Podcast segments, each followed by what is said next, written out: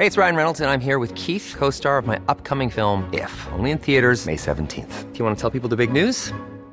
All right, I'll do it. Sign up now and you'll get unlimited for $15 a month in six months of Paramount Plus Essential Plan on us. Mintmobile.com slash switch. Upfront payment of $45 equivalent to $15 per month. Unlimited over 40 gigabytes per month. Face lower speeds. Videos at 480p. Active Mint customers by 531.24 get six months of Paramount Plus Essential Plan. Auto renews after six months. Offer ends May 31st, 2024. Separate Paramount Plus registration required. Terms and conditions apply if rated PG. Ahora al aire. A la una, con Salvador García Soto. Un encuentro del diario que piensa joven con el análisis y la crítica. A la una, con Salvador García Soto.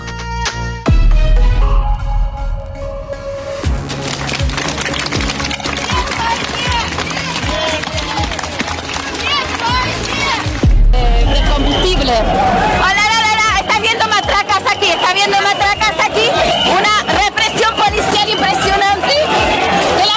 No lo puedan ver porque hay mujeres que se están haciendo matracar. Lo siento, pero es impresionante. policía de la ciudad lo que hace es encauzar de una manera abierta.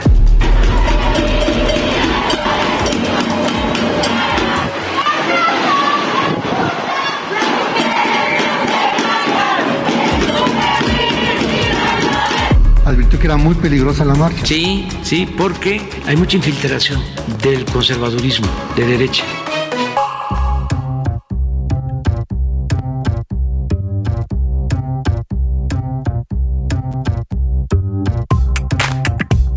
Ya es la una de la tarde en punto en el centro de la República. Los saludamos con gusto. Comenzamos a esta hora del mediodía a la una. Este espacio informativo que hacemos para usted todos los días a esta hora del día. Aquí estamos con toda la actitud, con el gusto y las ganas de acompañarle y de informarle en esta parte de su día. En este martes 8 de marzo de 2022, el famoso 8M, Día Internacional de la Mujer. Desde aquí, desde este espacio, reconocemos, apoyamos y nos solidarizamos con todas las mujeres en México que hoy salen a manifestarse a las calles para exigir un cese a la violencia, un país en donde las mujeres son asesinadas, son violadas, son ultrajadas, es un país de verdad que presenta de los mayores índices de violencia hacia las mujeres. Hoy las mujeres salen a las calles a manifestarse y aquí le daremos todo el reporte de lo que está ocurriendo ya en varias partes del país y del mundo con este 8M.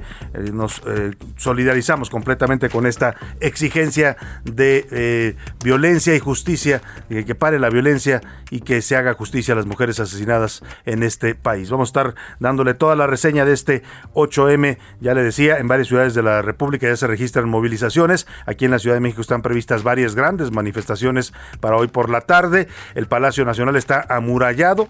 Así este gobierno recibe y, y pues eh, se expresa con las mujeres, ¿no? Las mujeres quieren justicia el presidente le responde con vallas. Y por ahí el secretario de Gobierno de la Ciudad de México dice que es una manifestación muy peligrosa, que va a ser muy violenta. Uy, qué miedo. Les da miedo la violencia de las manifestaciones de las mujeres a nuestras autoridades, pero no les aterra ni les conmueve la violencia en contra de las mujeres, las mujeres, niñas, mujeres en este país que son pues eh, todos los días eh, violentadas en sus integridad, en sus derechos, en una serie de demandas que hoy se expresan en las calles. Vamos a estar muy atentos a este tema. Por supuesto, hay muchas otras informaciones también que le estaremos comentando en este martes 8 de marzo, 24 grados centígrados la temperatura acá en la Ciudad de México. Vamos a estarle reportando temas importantes, pero antes déjeme desearle que este día, que este martes vaya marchando bien para usted, vaya saliendo todo bien, se vayan cumpliendo los objetivos y las metas que usted se ha propuesto para este día y para esta semana. Y si hay algún problema, algún contratiempo, ánimo, ánimo que todavía tenemos la mitad de este día para resolver cualquier situación y por supuesto lo que resta también de esta semana de marzo. Vamos, estamos estrenando el mes de marzo, nuevecito, todavía se siente eh, pues fresco el, eh, y además también el ambiente empieza a cambiar ya en, en las ciudades eh, del país, el clima comienza a mejorar, no ya no hace tanto frío, es calorcito ya, en varias ciudades ya el calor es intenso. Acá en la Ciudad de México apenas estamos pues sintiendo las temperaturas un poco más elevadas, 24 grados centígrados le decía. Vamos a los temas en este martes.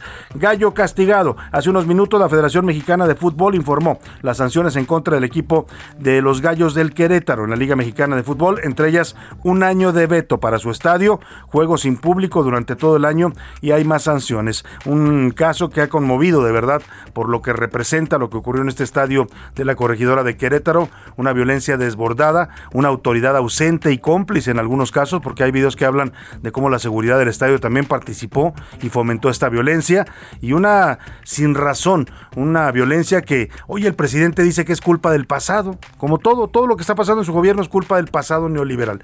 La verdad es que yo lo veo más como un reflejo de la descomposición que vive nuestro país, la violencia que se manifiesta en la política, desde el mismo Palacio Nacional todos los días se incita a la violencia contra los periodistas, contra los críticos, contra los em, empresarios y bueno, pues esa violencia se va reflejando ¿eh? y va permeando en la sociedad. Ya no me diga la violencia del narcotráfico que nos tiene asediados a los mexicanos. Vamos a estar hablando de este tema, por, por supuesto. Ya le decía, las marchas de hoy por el Día Internacional de la Mujer son para exigir justicia, no solo para esto, también le contaré de la violencia que sufren mujeres de, todo tipo en nuestro país, esta violencia que atraviesa transversalmente a la población femenina en México, la población mayoritaria de este país, que es asediada, acosada, violentada y asesinada por el hecho de ser mujeres. Todo listo, ya le decía, para estas manifestaciones que se van a dar aquí en la Ciudad de México. Vamos a estarle reportando el ambiente previo a estas manifestaciones que comienzan a las 4 de la tarde, las más importantes.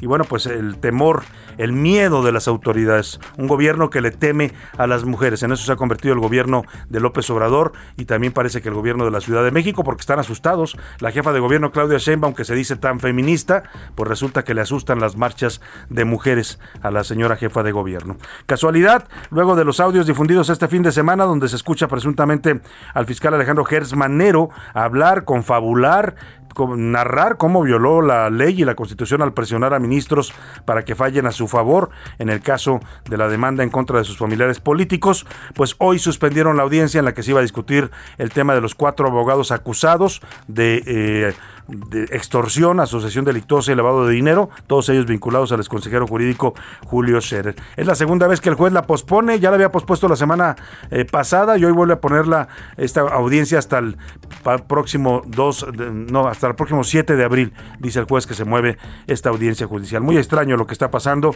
el presidente ayer sale en defensa del fiscal, decepcionando a muchos el presidente, ¿eh? porque lo que se escucha en ese audio es un fiscal que francamente perdió toda la calidad moral para ocupar ese cargo por la forma en la que está hablando de los asuntos que lleva su dependencia. En los deportes, la Fiscalía de Querétaro presentó ya a los primeros 10 detenidos por los disturbios del sábado en este estadio de la Corregidora. Hoy se define el futuro deportivo del Club Gallos. Ya le decía estas sanciones que ya se dieron a conocer. Le voy a explicar todo en detalle con Oscar Mota. Además, también en el 8M revisaremos la iniciativa Fútbol sin Violencia que promueven especialistas en el fútbol femenil. Como ve, tenemos un programa variado, surtido, con mucha información, con muchos temas para compartir, informar y comentar, por supuesto, con usted y para que usted participe de esto que es un diálogo.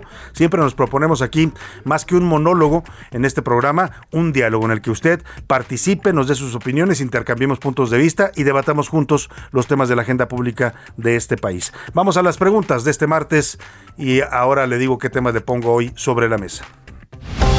Esta es la opinión de hoy. Y en las preguntas del día, este martes, dos temas. La primera, la Federación Mexicana de Fútbol impuso castigos y multas de 1.5 millones de pesos, además de la suspensión de dirigentes y un veto de un año al Estadio Corregidora. Para lo que vimos, los mexicanos asombrados, asustados, azorados. Yo déjeme decirle, cuando vi esos videos, no sé, sentí que se me abría un hueco en el pecho, un dolor de ver en qué nos estamos convirtiendo como país y como sociedad. Porque al fin no es un tema nada más futbolero. ¿eh? Mucha gente dice, ah, es que lo, los, los pamboleros y la violencia del fútbol. Perdón, ese es un fenómeno, sí. Es fútbol, es un deporte, es fanatismo, lo que usted le quiera llamar. Pero es un fenómeno que refleja lo que está pasando también en otros ámbitos en este país, donde también la violencia nos está matando y asustando a los mexicanos. ¿Cree, usted que estas sanciones que impone la Federación Mexicana de Fútbol son suficientes, son contundentes y buenas porque atienden el problema? No, son insuficientes porque no están yendo al fondo del tema o son eh, pues históricas necesarias para evitar otro episodio, servirán pues para evitar otro episodio como este. ¿Qué piensa del tema? Y también, por supuesto, hoy tenemos que hablar del día 8M, del Día Internacional de la Mujer. Habrá marchas en casi toda la República Mexicana, en casi todo el país, ¿eh? casi todo el planeta se moviliza hoy, salvo quizás los países donde las mujeres están reprimidas y están eh, pues eh, oprimidas por por los sistemas a veces políticos y religiosos, pero en el resto del mundo todas las mujeres salen a las calles con un mismo grito y una misma consigna. Respeto a sus derechos, respeto a su integridad y cese a las distintas formas de violencia en contra de la mujer. En un país como México, donde hay todo tipo de violencia, Aquí, aquí, opera la violencia económica, la violencia psicológica, la violencia laboral, la violencia sexual, la violencia feminicida, bueno, pues estas marchas cobran especial relevancia en nuestro país. Yo le quiero preguntar, ¿cree que las protestas de las mujeres, a veces incluso las que son más fuertes, porque hay algunos que condenan a los grupos eh, feministas más radicales, que salen a, pues sí, a romper cosas, a romper el mobiliario urbano, a rayar con pintas eh, las estatuas, todo lo que se encuentran a su paso? Yo le pregunto, usted, para usted estas protestas, ¿qué, qué eh, ¿qué representan para usted? ¿Es, eh, ¿Es para tener miedo, como han dicho la autoridad capitalina, como ha dicho el secretario de gobierno y como, como tiene miedo el presidente, ¿no? Yo no puedo entender de otra manera que eh, amurallen el Palacio Nacional, sino es como que el presidente le tiene miedo a las mujeres. ¿Usted cree que estas marchas son para tener miedo, como tiene nuestro presidente y nuestras autoridades? ¿Son para sumarse a ellas y apoyarlas por la violencia que se vive en contra de las mujeres? ¿O simplemente hay que dejarlas que transcurren y que se expresen lo que se tenga que expresar en las calles en esta situación de las mujeres en México. El número para que nos mande sus comentarios, sus mensajes y opiniones 5518 41 5199. Ya sabe que nos puede mandar mensajes de texto o mensajes de voz, usted decide cómo. Aquí de cualquiera de las dos formas su opinión cuenta y sale al aire. Y ahora sí vamos al resumen de noticias porque esto como el martes y como casi casi la primavera ya comenzó. Investigación. La Fiscalía General de Baja California informó que el asesinato del periodista Margarito Martínez, ocurrido el 25 de enero, fue por su trabajo profesional. Tragedia.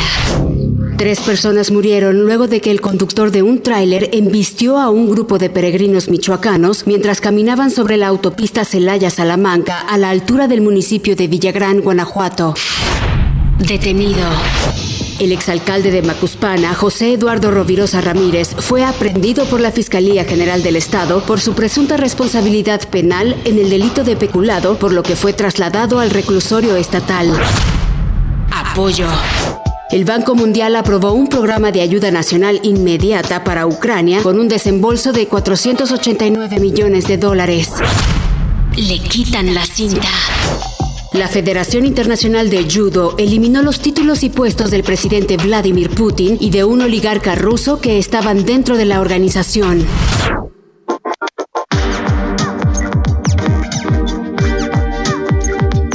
De la tarde con 12 minutos. Vamos a la información en este martes de 8M. Y bueno, pues le decía que se acaban de dar a conocer hace unos minutos. La Junta de Dueños de la Liga MX dio a conocer las decisiones que han tomado sobre el torneo local, sobre la Liga de Fútbol, después de los hechos ocurridos en el estadio La Corregidora de Querétaro el pasado sábado. ¿Qué sanciones van a poner ante esta violencia irracional? Esta violencia inexplicable, porque todavía escucho a muchos mexicanos preguntarse qué pasó, de dónde salió esto, de dónde nos volvimos de pronto una sociedad que se ataca a sí misma por distintos motivos, ¿no? O puede ser por el narcotráfico, puede ser porque pensamos distinto, porque tenemos ideas políticas distintas, porque unos apoyan a López Obrador y otros no, o porque nos gusta un equipo y el otro no. O sea, le decía que este fenómeno de, expresado en el estadio de Querétaro mm, rebasa con mucho el ámbito del fútbol. Es un tema que nos debe de preocupar, alarmar como sociedad de lo que estamos eh, provocando y propiciando en un país en el que la violencia, la polarización, la división está creciendo cada vez más. Bueno, pues después de estas 26 personas heridas, tres de ellas de gravedad, todavía hay muchas versiones extraoficiales que hablan de muertos, hay videos que circulan en redes sociales que insisten en que hubo casos de, de jóvenes fallecidos, la autoridad no ha reconocido esto y dice que todos son simplemente casos de personas heridas y tres de ellas sí de gravedad. En la conferencia de prensa estuvieron Miquel Arriola, presidente de la Liga MX, y John de Luisa, titular de la selección mexicana de fútbol. Ambos criticaron que se puso en riesgo la vida de los aficionados. Las escenas de estas familias que huyen de la violencia son impactantes, ¿eh? son impresionantes, pero no son más que una alegoría.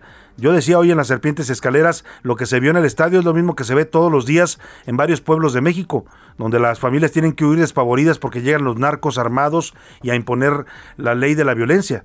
Estos jóvenes que golpeaban con sillas, con palos, con sus piernas, a patadas, a golpes a, a otros jóvenes inconscientes, incluso ya en el piso, son son un reflejo de los sicarios que andan armados e imponen su ley, son un reflejo de los políticos que se atacan unos a otros y se dicen, eres un tal por cual, eres un desgraciado. Son la misma expresión, el mismo nivel de violencia que se ve en la política, que se ve en la seguridad que padecemos y ahora también en las canchas de fútbol. Bueno, pues criticaron que se haya puesto la vida en, riesgo, la vida de aficionados y de familias en, este, en estos hechos y que dieron una terrible imagen del país ante el mundo. Lo que le decía, esto no es un tema del fútbol, esto rebasa con mucho el ámbito del fútbol.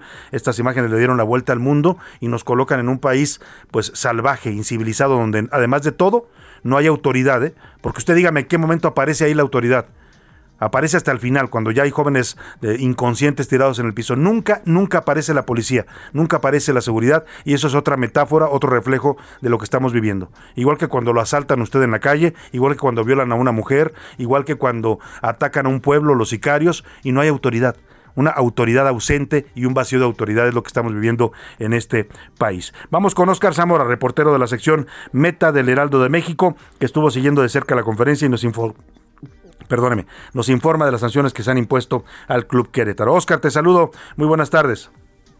Hola Salvador, un saludo a ti y a tu auditorio. Te comento que efectivamente ya se realizó la, reunión de dueños del fútbol mexicano y en, por los lamentables acontecimientos en Querétaro el pasado fin de semana y entre los acuerdos que llegaron el equipo de Gallos no será desafiliado, pero recibirá una multa de un millón y medio de pesos y la administración y el manejo del equipo regresarán a las manos de la familia Hank y los propietarios de los Juegos de Tijuana, quienes tendrán un plazo de un año para vender la franquicia. Ellos retomarán la administración y ellos son dueños del, son dueños, digamos que de la propiedad de la afiliación a la Federación Mexicana de Fútbol y pues bueno, ellos ahora van a retomar, insisto, en un plazo a más tarde de un año el control de la franquicia se responsabilizó en, este, la actual directiva encabezada por Gabriel Solares por los acontecimientos y la poca efectividad del grupo de seguridad privada privada. Y este grupo directivo pues va a ser inhabilitado por cinco años de cualquier de cualquier equipo este que, que, pertenezca a la Federación Mexicana de Fútbol. Por otro lado, Salvador se terminó que la corregidora será suspendido un año, aunque el equipo tiene la posibilidad de seguir jugando ahí sus partidos a puerta cerrada, ya se determinará en los próximos días o en las próximas semanas y, y en caso de que jueguen ahí, van a tener un dispositivo de seguridad especial en los alrededores de un perímetro de 3 kilómetros. En caso de que sean jugar en otra sede, los gallos, los encuentros serán sin público también. De igual forma se determinó que la barra de animación queretana no podrá ingresar durante un año a las canchas visitantes ni durante tres a los partidos como local. También hubo sanciones para la barra para la barra del Atlas que no podrá ingresar tampoco a ningún partido como visitante, pero ellos durante los próximos seis meses.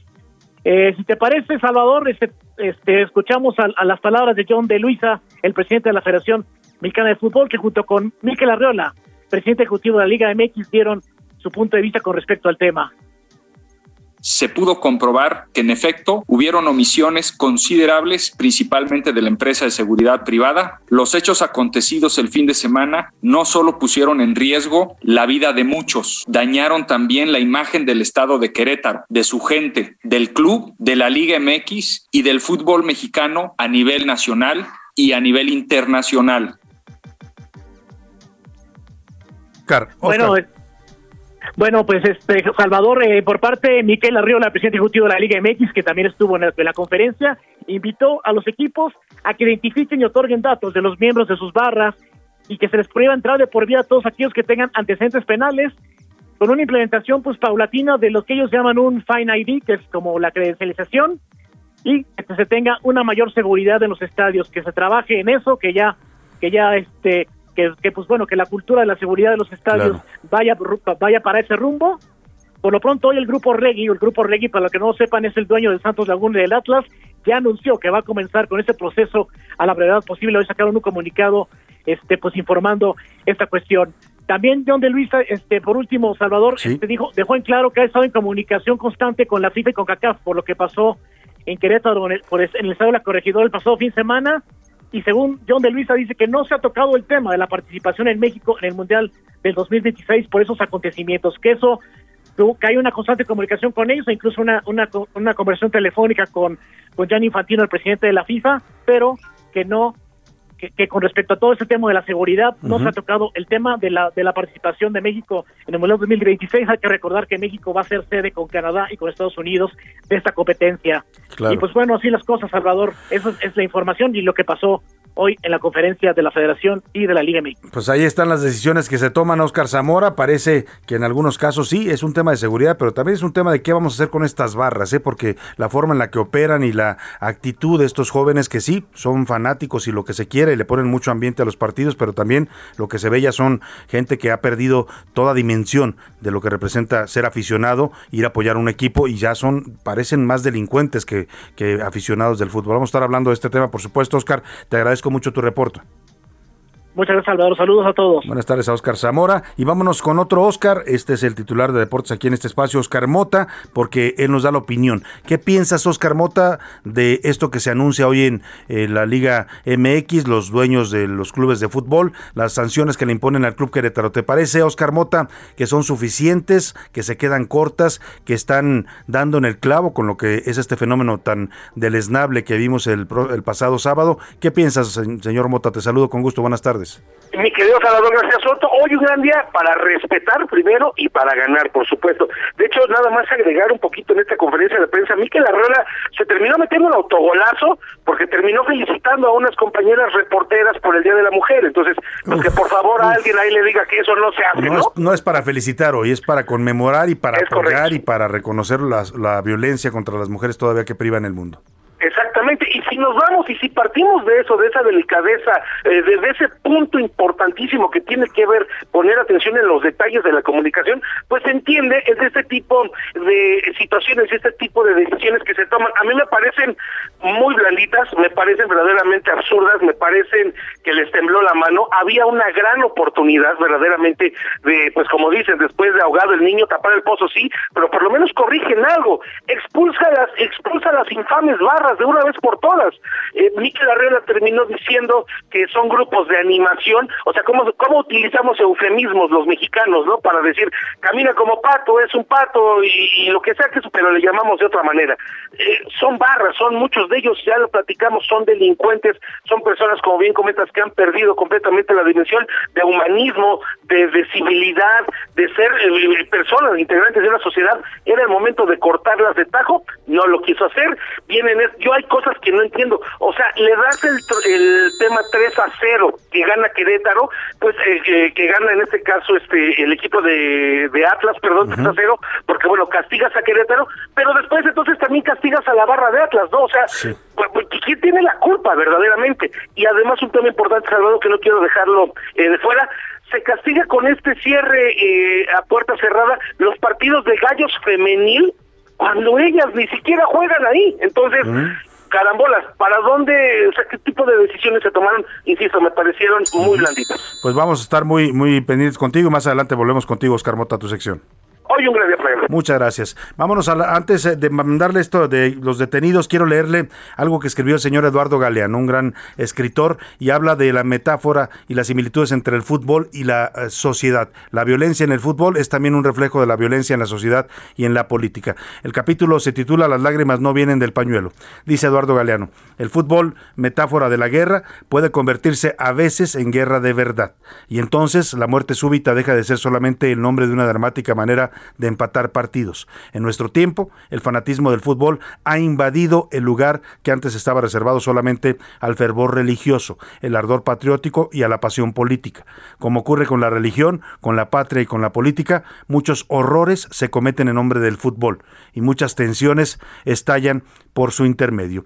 Hay quienes creen que los hombres poseídos por el demonio de la pelota echan espuma entre los dientes, y hay que reconocer que así retratan bastante bien a más de un hincha enloquecido. Pero hasta los más indignados fiscales tendrán que admitir que en la mayoría de los casos la violencia que desemboca en el fútbol no viene del fútbol del mismo modo que las lágrimas no vienen del pañuelo. Es lo que le decía, esta violencia no es solo un reflejo de lo que está pasando en nuestro fútbol, es un reflejo de lo que nos hemos convertido como sociedad. Y asusta, y duele, y alarma ver en lo que nos estamos convirtiendo, en una sociedad que ya no respeta a la vida humana, que no respeta al otro y que cree que por cualquier motivo puede agredir, atacar, incluso casi matar a otro hermano ciudadano, compatriota, porque piensa diferente o porque le va a un equipo de fútbol distinto. Eso es lo grave de lo que pasó en Querétaro. Más adelante le cuento de los detenidos que ya hay en este caso y vamos a platicar también en esta parte con el presidente de la Federación Mexicana de Fútbol, el señor Miquel Arriola. Por lo pronto vámonos a la pausa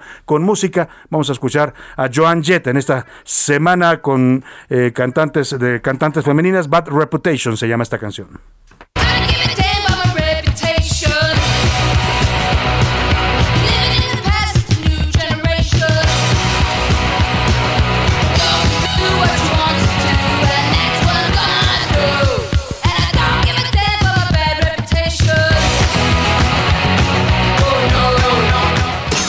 Escuchas a la una con Salvador García Soto. En un momento regresamos. Sigue escuchando a la una con Salvador García Soto. Ahora, la rima de Valdés. O de Valdés, la rima.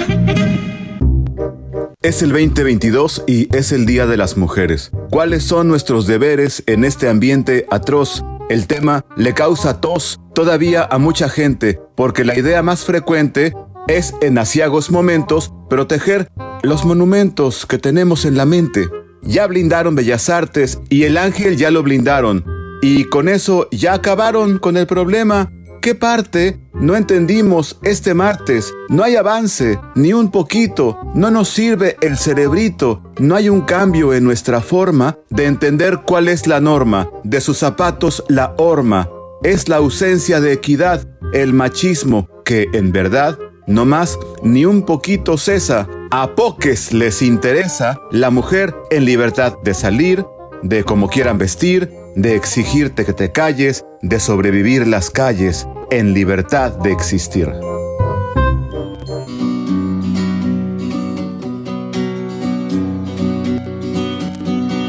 Que tiemble el Estado, los cielos, las calles, que tiemblen los jueces y los judiciales. Hoy a las mujeres nos quitan la calma, nos sembraron miedo, nos crecieron alas. A cada minuto de cada semana nos roban amigas, nos matan hermanas, destrozan sus cuerpos, los desaparecen. No olvides sus nombres, por favor, señor presidente. Por todas las compas marchando en reforma, por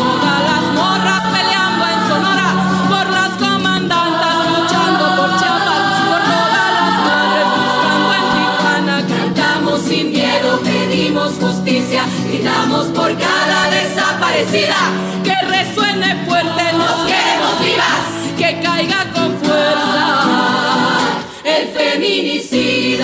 Una de la tarde con 32 minutos, ya regresamos y estamos regresando con esta canción de Vivir Quintana, la canción Sin Miedo. Esta joven coahuilense, activista también, con una canción que se convirtió en uno de los himnos más sonados por las feministas mexicanos en el 2020, en aquel 8M histórico, cuando miles mm, de mujeres en toda la República y aquí en la Ciudad de México salieron a protestar contra la violencia. Esta canción se volvió un himno y hoy es reconocido así. Estaremos escuchando toda la semana música de mujeres, compositoras, cantautoras y por supuesto hoy la dedicamos también a esta lucha de las mujeres por un mundo y por un México sin violencia.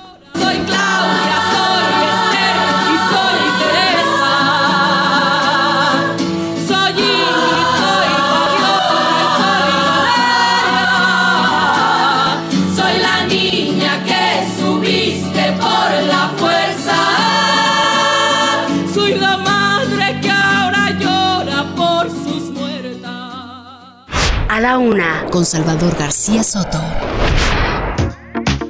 Y bueno, vamos precisamente al tema de las marchas de este 8M. Ya están ocurriendo en varias partes del mundo. Eh, veía yo imágenes ahora de marchas multitudinarias en Madrid, en varios países de Europa, en ciudades de los Estados Unidos y por supuesto también en ciudades de México ya comenzaron las manifestaciones. Habrá una jornada de protesta en varias eh, ciudades de la República para exigir un alto a la violencia y justicia para las víctimas de feminicidio, entre otras demandas. Aquí en la Ciudad de México las citas a las 4 de la tarde van a salir media hora después del Ángel de la Independencia rumbo al Zócalo. Habrá un mitin y por cierto, pues el Zócalo está cercado por vallas metálicas. Es el segundo o tercer año consecutivo que el gobierno de López Obrador recibe así a las mujeres con vallas metálicas, una pues toda una declaración política la que hace el gobierno de López Obrador. ¿eh? Tienen miedo, al presidente le preocupan más los edificios, le preocupa más su palacio, el palacio donde vive, ¿no? Como un rey le preocupa más eso que la violencia en contra de las mujeres. Y bueno, también hay un llamado para que la participación de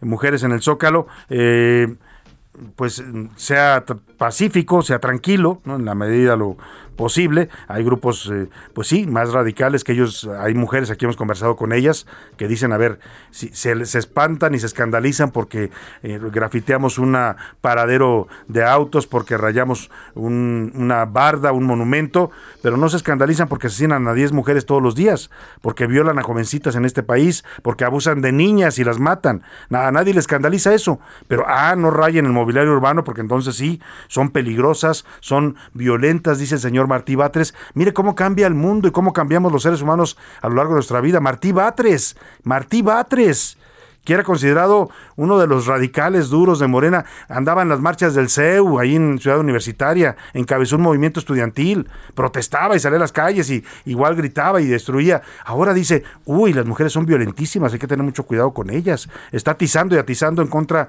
de las marchas el señor Martí Batres. Vaya que cambia, o como dicen el propio presidente López Obrador, ya se hamburguesaron, los de la 4T ya se hamburguesaron, ¿no? Ya se les olvidó que ellos vienen de la izquierda que protestaba y marchaba. Al presidente se le olvidó que él tomó el paseo de la reforma casi seis meses y que afectó a miles de gentes con esa toma pero ahora le parece muy grave que las mujeres se, expresen violentamente. Y a él no le pusieron vallas, por cierto, ¿eh? lo dejaron tomar el paseo de la reforma, lo ayudaron en su movimiento, incluso las autoridades capitalinas, el señor Alejandro Encinas, que entonces era el jefe de gobierno sustituto, eh, y, pero pues ya se les olvidó todo su origen de protesta, de marchas, ahora ya, uy, no, las mujeres son violentas, hay que tener miedo de ellas y hay que ponerles vallas, incluso trajo a la Marina a cuidar el Palacio Nacional, a la Secretaría de Marina, ahí están las, las eh, oficinas y navales de la Marina custodiando el Palacio Nacional. Le digo, a este gobierno le importan más los edificios el palacio del rey López Obrador, le importa más cuidarlo que pues la vida de las mujeres. Escuchemos parte de lo que dice Martí Batres, este que antes marchaba, gritaba y ahora se le parece que las marchas son violentas. Uy, qué miedo. Escuche usted. Se espera una marcha muy violenta.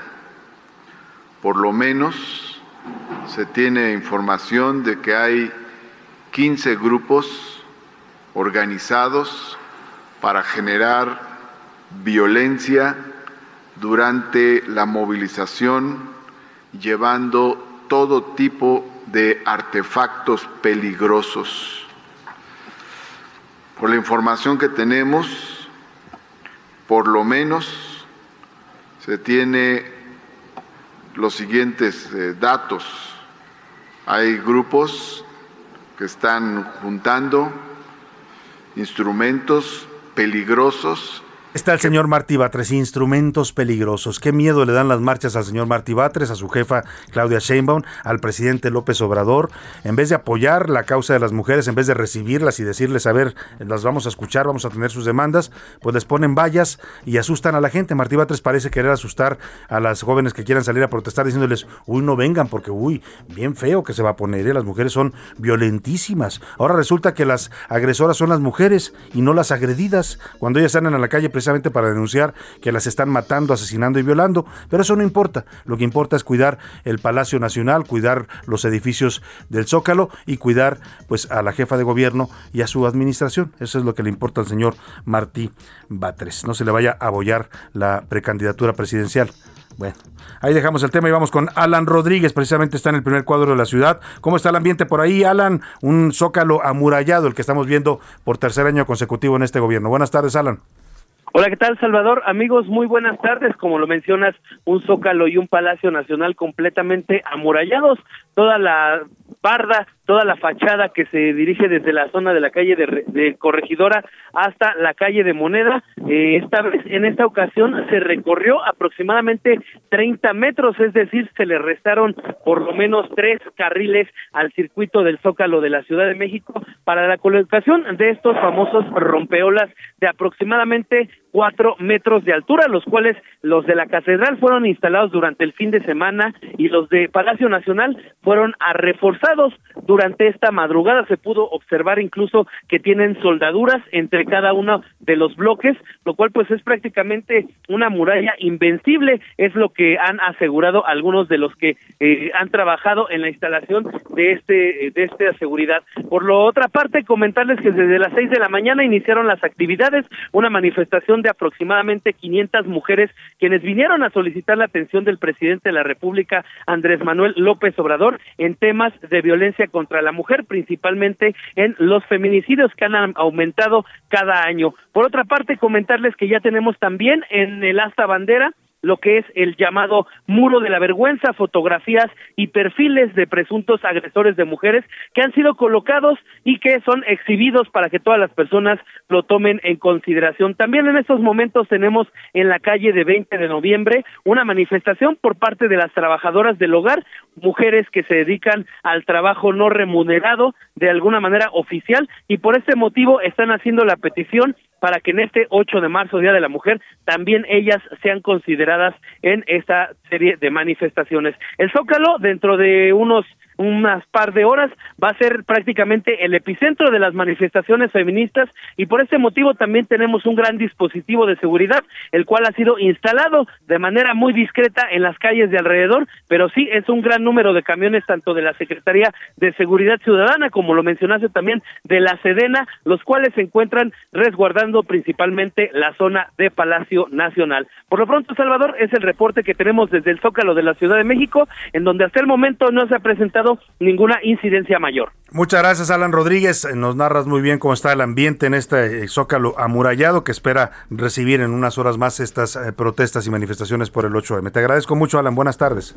Continuamos al pendiente. Muy buena tarde. Oiga, también, además del ambiente aquí en la Ciudad de México, de las murallas y de las declaraciones de la autoridad que están alertando sobre la violencia en estas marchas, eh, pues eh, habrá también movilizaciones. Se preparan ya varias. En algunas están empezando a ocurrir en algunas ciudades de la República. Vamos a hacer un recorrido por Nuevo León, Jalisco, Quintana Roo y Sonora. Nuestros corresponsales nos informan cómo está el ambiente del 8M en sus estados.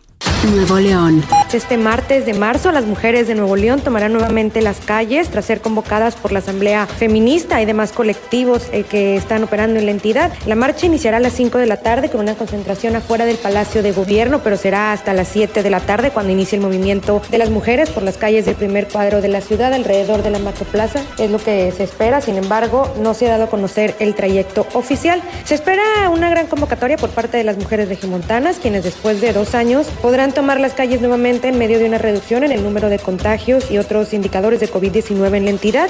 Jalisco. El día de hoy está prevista esta marcha contra todas las violencias para este martes 8 de marzo y es que desde las 3 de la tarde se estarán realizando algunas actividades en donde se concentrarán para realizar pues desde taller de batucada, stencil, una sesión con la colectiva de hilos, así como también un pronunciamiento de las familias y la lectura de manifiesto para arrancar esta marcha, esta caminata a partir de las 5 de la tarde. Esta movilización tendrá salida de la glorieta de las y los desaparecidos hacia la Plaza Imelda Virgen en el centro de Guadalajara, en donde se espera concentrarse a partir de las seis y media el arribo de todo el contingente y comenzarán los pronunciamientos por parte de la hermana de Imelda Virgen, así como también posteriormente un conversatorio con familias de personas desaparecidas. Cancún. Un total de 17 colectivas feministas en Quintana Roo llevarán a cabo la megamarcha en Cancún para conmemorar el Día Internacional de la Mujer. A través de de las redes sociales, las colectivas invitaron a las mujeres y a la comunidad transgénero a participar en esta marcha que es separatista, es decir, que prefieren que no haya presencia de hombres. De acuerdo con la invitación, todas las participantes deberán llevar pañuelos morados y verdes y seguir todas las medidas sanitarias para evitar posibles contagios de COVID-19. Silvia Chuk, integrante del comité de organización, informó que se espera la participación más de 400 mujeres, quienes saldrán desde el malecón Tajamar hacia la explanada del Ayuntamiento de Benito Juárez por la avenida principal Sonora. Que los diferentes colectivos feministas convocaron a una marcha protesta que iniciará desde el Museo Biblioteca de la Universidad de Sonora, ubicada en el crucero de los bulevares Luis Encinas y Rosales en la capital Hermosillo, y de ahí avanzará hasta llegar a la explanada del Supremo Tribunal de Justicia del Estado en la Plaza Bicentenario. La convocatoria es para las 4 de la tarde, hora local, y de ahí comenzar a marchar en punto de las 5 de la tarde. Se está pidiendo a las mujeres que deseen participar que acudan con pancartas y consignas exigiendo sus derechos. Bueno, pues así se preparan las marchas del 8M en varios lugares de la República, ya le estaremos reportando. Más adelante también le voy a presentar casos concretos de la violencia contra las mujeres en México que detonan estas protestas que vemos el día de hoy en todo el país y en todo el mundo. Hoy el presidente López Obrador dijo, para variar, que pues todo tiene que ver con una conspiración en su contra, ¿no? Que estas marchas y estos grupos feministas están infiltrados por los conservadores. Lo que no estamos de acuerdo es en la violencia, no coincidimos en eso porque hay mucha infiltración del conservadurismo de derecha, mucha infiltración. Y entonces lo que quisieran, hacer un espectáculo de violencia, que pudieran quemar las puertas del palacio, meterse incluso al palacio, a la catedral, para que sea noticia mundial. Pues ahí está el presidente. Cree que todo es una conspiración en su contra. No ve la violencia real contra las mujeres en México, sino habla de motivaciones políticas. Aquí hemos entrevistado a varios de estas eh, dirigentes de estos colectivos e insisten en que ellas no tienen vínculo con ningún partido político. Y bueno, la jefa de gobierno, Claudia Sheinbaum, dijo que no es de feministas andar usando la fuerza el neoliberalismo, la guerra contra el narco, la profundización de las desigualdades provocada por este sistema, así como la discriminación, el clasismo, el racismo y el machismo promovido desde el poder y los medios, afectaron gravemente a las mujeres. No es feminista el uso de la violencia. No se puede usar la violencia para convencer de una causa. La violencia es en esencia machista pues dice Claudia Sheinbaum que todo es culpa del pasado también y que no es muy feminista andar usando la violencia para protestar. Y bueno, también eh, hoy el presidente conmemoró oficialmente en Palacio Nacional, ahí encerrado, amurallado, ¿no? Muy seguro el presidente, con su gabinete, con todas las mujeres de su gabinete que lo acompañaron en esta conmemoración del Día Internacional de la Mujer y le gritaron es un honor estar con Obrador. O sea, mujeres feministas, pero que ensalzan la figura patriarcal y la figura del, del tlatoani, ¿no? Del, del cacique, pues es, son mujeres que adoran a su patriarca en este caso. Vámonos a otro tema importante. Una con Salvador García Soto. La violencia contra las mujeres en México que motiva las marchas de hoy. Nos vamos a la violencia en el fútbol, que yo le decía, no es una violencia aislada, es reflejo de lo que está pasando también en este país. Saludo con gusto a la línea telefónica para hablar de lo que ocurrió en el estadio de la Corregidora de Querétaro y de las sanciones que se acaban de anunciar hace unos minutos en contra del equipo de los Gallos del Querétaro por estos hechos. A Miquel Arreola, presidente de la Liga MX de la Federación Mexicana de Fútbol. ¿Cómo estás, eh, Miquel? Qué gusto saludarte. Muy buenas tardes. Parece que no se, no se escuchó la llamada, ya estaba ahí en la línea Miquel. Vamos a, retomar la comunicación. Eh, ¿Sí está o no está? No, parece que... ¿Sí está Miquel Arreola? A ver, vamos a recuperar la llamada. Ya estaba esperándonos en la línea telefónica, pero parece que se, como, se cortó la comunicación. Vamos a retomar la llamada con Miquel Arreola para... Miquel, te saludo. Muy buenas tardes. Hola Salvador, yo sí te escuchaba, tú no a mí. Perdóname. ¿Cómo estás? Eh, qué gusto, ¿Eh? qué gusto escucharte, Miquel. Eh, pues acabamos de ver, bueno, además de lo que vimos el, el, pasado sábado, estos hechos lamentabilísimos, dolorosos, pues que conmovieron a todo el país, que indignaron también, ya lo decías tú incluso en la conferencia de prensa, que dañan la imagen del fútbol mexicano, del propio país en el extranjero. estas sanciones que impusieron, Miquel, a ver, deciden cancelarle el estadio a los gallos del Querétaro, eh, y poner una multa de 1.5 millones de pesos, sancionan a las barras, a ambas barras que participaron en esta refriega. Eh, son ¿Es suficiente, Miquel, con esto que están decidiendo para parar este fenómeno de violencia que vimos desbordado? Mira, fue un fenómeno inusitado, fue un fenómeno gravísimo, eh, que nosotros en la investigación, Salvador, eh, atribuimos a dos grandes causas. Primero, a una falta de probidad de la directiva al contratar a una empresa de seguridad privada que no hizo su trabajo, que no resguardó ni la tribuna ni la cancha y que de ahí se derivó pues una golpiza generalizada. Lo segundo es el anonimato de las famosas barras. Tú puedes ir a un estadio o podías antes de hoy ir a un estadio y en el anonimato agredir. Y me parece que eso es muy grave. Eh, hay experiencias internacionales, el caso más sonado pues es el Reino Unido, donde hubo cientos de muertos desgraciadamente por los hooligans, que eran anónimos. ¿Y qué hicimos? Primero, sancionar a la directiva. La directiva que tomó esa decisión se va cinco años del fútbol porque no puede eh, tampoco generarse un riesgo adicional de que vuelva a pasar. Entonces la directiva se va del fútbol, el estadio eh, queda vetado eh, por un año para efectos de que no se presenten otra vez incidentes así, y después el propio equipo queda también vetado para jugar de visitante con público. Eso es muy importante. Eso es del, del lado del club. Y del lado de las barras, lo que estamos haciendo, pues es atacar ese anonimato precisamente. Primero, prohibir ya a los grupos de animación de visitantes y para los grupos locales, el que quiera formar parte de un grupo eh, de animación local, pues lo que tiene que hacer es transparentar quién es, en qué lugar se va a sentar, a qué hora va a llegar y qué va a hacer en el propio estadio.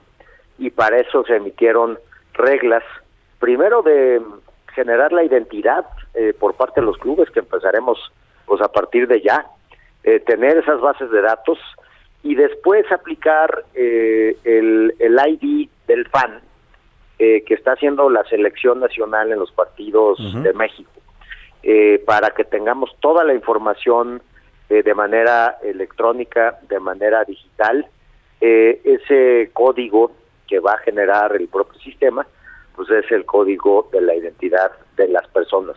Ahí es como vamos nosotros a atacar ese anonimato, además de las sanciones, pues a las barras, además de las sanciones económicas, hay otro elemento, que los clubes ya no pueden generarle ninguna ayuda, ninguna cooperación eh, de ninguna clase a las barras. No les pueden pagar sus eh, autobuses, no les pueden regalar boletos, no pueden generar una relación donde la, barra o el grupo de animación sea dependiente para efectos de cerrarle cualquier espacio de violencia a estos grupos de animación. Miquel, si el problema son las barras, porque ahí se origina el problema, claro, hay otros, muchos otros fenómenos, ya lo dijiste tú, una ausencia de autoridad, también se pregunta uno dónde estaba la policía local, que normalmente debe vigilar este tipo de partidos afuera del estadio, pero más allá de eso, si el problema son las barras, ¿por qué solamente sancionarlas y no eh, eh, desaparecerlas? ¿Por qué no quitar, eh, extirpar ese cáncer? Cuando uno está enfermo, pues no vas a que te medio traten ahí el cáncer, sino que te lo estirpen. Mira, Salvador, por eso las causas. Eh, estas, e, estos grupos de animación están creados para generar eh, una base de fans sana e identificable. Lo que hicieron las barras fue aprovechar esa precisamente esa figura para prostituirla. Entonces, eh, las barras no están aceptadas en el fútbol mexicano y los grupos de animación tienen que ser identificados, identificables, para que si generan alguna alguna violación a la norma o alguna violencia sean identificados. Se prohíben ya los grupos de animación de visita. Mm, es una prohibición total, exactamente. Y eh, en, en, los grupos de animación locales, todas las medidas de identificación para que con, no, no se abuse con el anonimato y se genere violencia. Esas son las sanciones por las causas. Claro. En el caso de la sanción al estadio y al club de fútbol Querétaro, eh, eh, también tengo entendido, está el, eh, contemplado, ya lo decías tú, el retiro de la directiva actual para una, entrar una nueva directiva, nuevos dueños, pero también sancionan entre los equipos al fútbol femenil. ¿Por qué las mujeres? Ellas no tenían nada que ver. No es em, la sanción como tal a la femenil, pero lo que no queremos es que vaya esta barra Ya. A los equipos de la, de la a los partidos de la femenil a molestar a las mujeres. Ujú. Eh, y por eso estamos prohibiendo eh, que haya entrada al estadio. Es básicamente esa medida es una medida precautoria porque hoy está la tensión en Querétaro Salvador que no pueden tener espacios estas gentes para ir a provocar, a- además de que están sancionados, y los que obviamente sean, hoy hubo 10 capturas, Sí, 10 que detenidos. ¿no? Esos eh, muy seguramente serán sentenciados por delitos graves. Claro. Y entonces lo que tiene también a partir de hoy la liga, pues es una prohibición de por vida de que esas personas regresen al fútbol. Por eso eh, estamos contemplando que los partidos también de la femenil no tengan, no tengan público. Miquel Arreola, finalmente pregunto, el presidente de la Liga MX, eh, ¿qué le dice a las familias, a los eh, padres, madres, niños que vimos correr despavoridos, algunos de ellos fueron golpeados? ¿Qué les dice? ¿Cómo, cómo pedirles que regresen a un estadio después de lo que se vivió en Querétaro el sábado? Primero pedirles una sincera disculpa, que no tuvieron por qué vivir tal angustia y que la liga del sábado hoy ya modificó su régimen para que esto no se vuelva a repetir y lo que queremos es muchos más aficionados familiares y muchos menos barristas en el fútbol mexicano. Muchas gracias, Miquel Arreola, presidente de la de Liga MX. Salvador, un abrazo, muchas gracias a ti. Un buen abrazo, día. muchísimas gracias. Me voy a la pausa con música, música de mujeres, Lion Babe, Wonder Woman, la mujer maravilla. Todas las mujeres son maravillosas. Regresamos. to walk on by.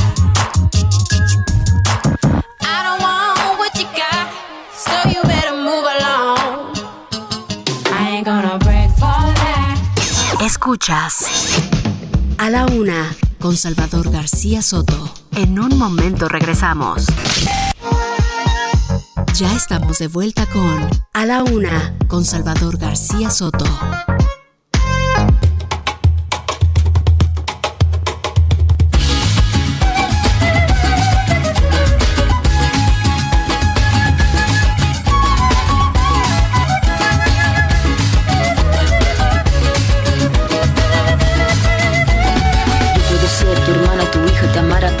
Valentina. Yo puedo ser tu gran amiga, incluso tu compañera de vida. Yo puedo ser tu gran aliada, la que aconseja y la que apaña. Yo puedo ser cualquiera de todas, depende de cómo tú me apodas. Pero no voy a ser la que obedece porque mi cuerpo me pertenece. Yo decido de mi tiempo, como quiero y dónde quiero. Independiente yo nací, independiente decidí. Yo no camino detrás de ti, yo camino de la para ti. Tú no me vas a humillar, tú no me vas a gritar, no me vas a someter, tú no me vas a golpear, tú no me vas a denigrar, tú no me vas a obligar, tú no me vas a silenciar, tú no me vas a callar. Ya son las 2 de la tarde en punto en el centro de la República y los saludamos con gusto iniciando a esta hora del mediodía, la segunda hora de A la Una. Vamos ya por la segunda parte de este espacio informativo, todavía con mucha información, con muchos temas y sobre todo con muchas ganas de informarle, de acompañarle y de entretenerle en esta parte de su día. Estamos escuchando y regresando con esta canción de Ana Tijoux, esta joven chilena cantautora que hace gran música allá en el Cono Sur, Antipatriarca se llama esta canción, es de 2014 de esta francesa chilena. Escuchemos un poco más y ahora le cuento lo que le tengo preparado para esta segunda hora de A la Una. Tú me vas a humillar, tú me vas a gritar, tú me vas a someter, tú no me vas a golpear, tú no me vas a denigrar, tú no me vas a obligar, tú no me vas a silenciar, tú no me vas a callar. No sumisa ni obediente, mujer fuerte, insurgente, independiente y valiente, romper la cadena de lo indiferente, no pasiva ni oprimida, Y vámonos, vámonos a los temas que le tenemos preparados en esta segunda parte. El embajador de los Estados Unidos en México, Ken Salazar, estuvo de visita en Guanajuato. El tema principal, el combate a la inseguridad. Le voy a platicar lo que dijo allá por tierras guanajuatenses el señor embajador de Estados Unidos. Y también platicaremos de la violencia de género en el Día Internacional de la Mujer. Vamos a hablar con Heidi Osuna, directora de ENCOL, esta encuestadora que se fue a preguntar sobre la violencia contra las mujeres. Interesantes los datos que recoge Heidi Osuna en esta encuesta, donde habla habla de mujeres que son violentadas con distintos tipos de violencia en nuestro país. Vamos a seguir también con el recorrido en los estados de la República para ver cómo van las marchas del 8M que están ocurriendo ya en varios días, comienzan esta tarde en eh, toda la República Mexicana. También conversaremos con el abogado Agustín Acosta, representante legal de David Gómez Arnau.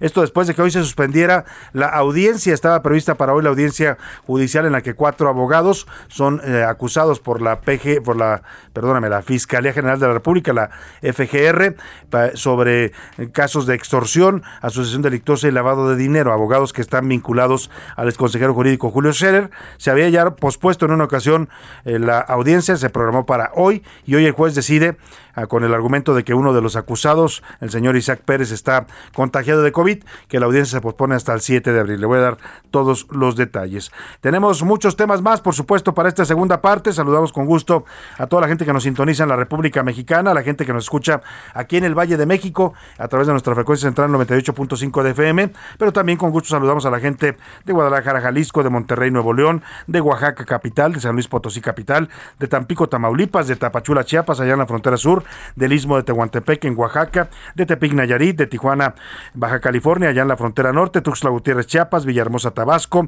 a la gente de Colima, Colima, a la gente de Coatzacoalcos, Veracruz, de la comarca lagunera, muchos saludos a todos los que nos escuchan en esta región del país, a la gente de Morelia, Michoacán y por supuesto a toda la gente que nos escucha en los Estados Unidos. La señal del Heraldo Radio llega también a varias ciudades de la Unión Americana, a la gente de McAllen y Brownsville, Texas, los saludamos con gusto y también por supuesto a la gente que nos escucha a través de Now Media Radio en San Antonio, eh, Texas, en el 1520 de AM, muchos saludos, igual a los paisanos que nos sintonizan en Chicago, Now Media Radio Chicago 102.9 de su FM. Y vámonos a las preguntas de este día, ya están conmigo aquí en la mesa Priscila Reyes y, y José Luis Sánchez para darnos pues a conocer sus opiniones y comentarios. ¿Cómo están? Bienvenidos. Muy bien, Salvador eh, querido Jay, queridos escuchas, un fuerte abrazo, mujeres un abrazo. Bendiciones por siempre. Ahí está Priscila Reyes y José Luis. Salvador García Soto, Priscila Reyes, bonito martes, buen martes 8 de marzo. Un abrazo a todas las mujeres y hay que salir a gritar, a gritar. Un abrazo solidario.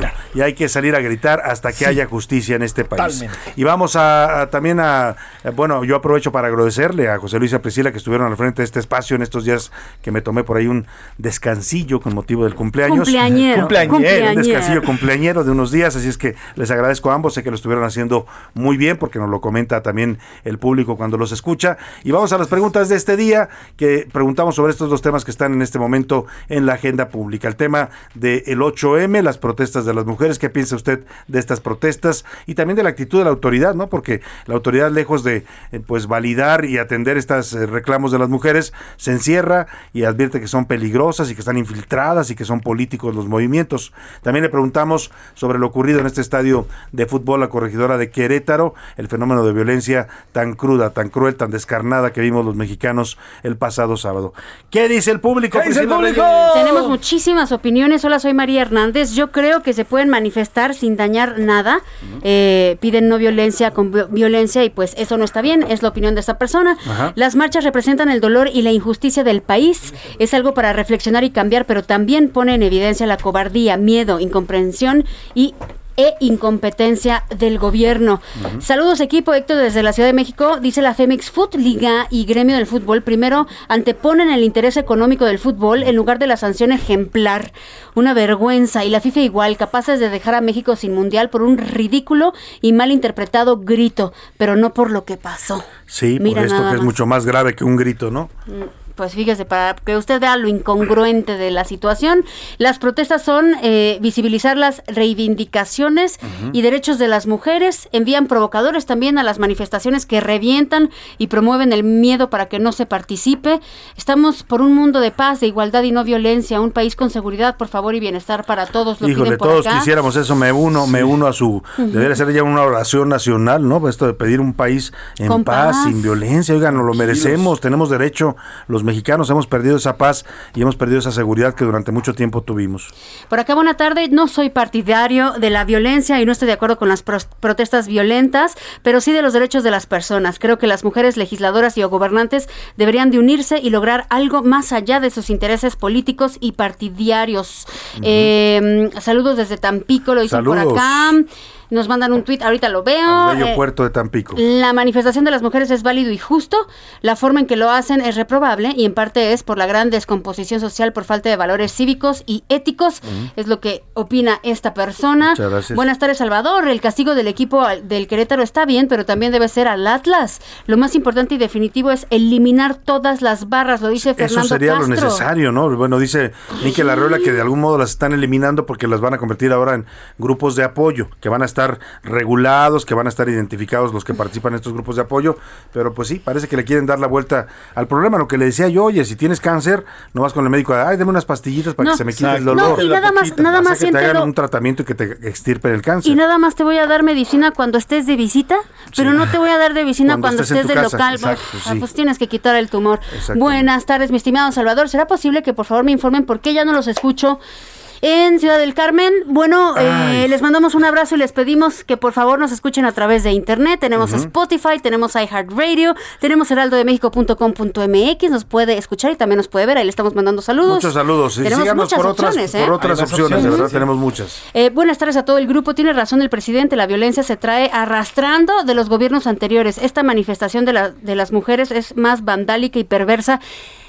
Bueno, esta es la opinión de esta persona. Mm, vandálica y perversa. Yo creo que vandálico y perverso es lo que les hacen a las mujeres en este país. Eso es lo vandálico y perverso. ¿eh? La, la marcha uno puede estar de acuerdo o no pero bueno, pues las mujeres que se expresan así dicen tener sus razones. Hay un, hay un audio, no sé, aquí lo pusimos, fue 2019 de Yesenia Zamudio, ¿se acuerdan? Cuando ella está fuera precisamente del Zócalo, y ella dice, ¿cómo no voy a quemar todo si me mataron a mi hija? Sí, una mujer, una madre, dice, ¿cómo no quieren que rompa todo si mi hija, pues la asesinaron? O sea, hay que ponerse también en el lugar de las víctimas y de, las mujeres violentadas, también un poco hay que entender por qué están ahí, por qué gritan y por qué hacen lo que hacen. Le acabas de dar en, el, en, la, en la clave, Salvador, es que no se está pidiendo, por favor, se está exigiendo. Se está exigiendo con hartazgo, con ira. Se está exigiendo porque cada vez la ves más cerca, Salvador. Como mujer yo les puedo decir a todas las que nos están escuchando que te podemos decir perfectamente el miedo que se siente estar en la calle sola. Entonces, eso no es, no está padre vivir así. No, no. Y las mujeres que han sufrido agresiones, violaciones, ataques, golpizas, ¿no? A esta mujer que le deformaron la cara con ácido, una pareja, ¿no? O sea, todo eso, pues cómo, cómo no entender la rabia, la indignación, pues, ¿no?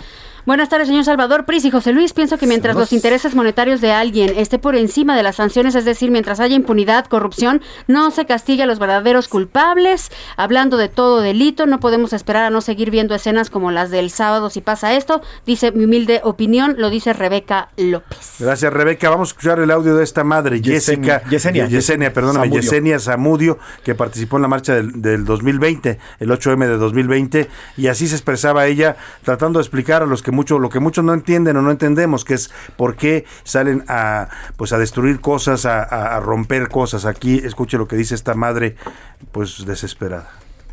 No es posible que cuiden más una pared que a nuestras hijas. Les debería de dar vergüenza. En esta ciudad asesinan a nuestras hijas dentro y fuera de las escuelas.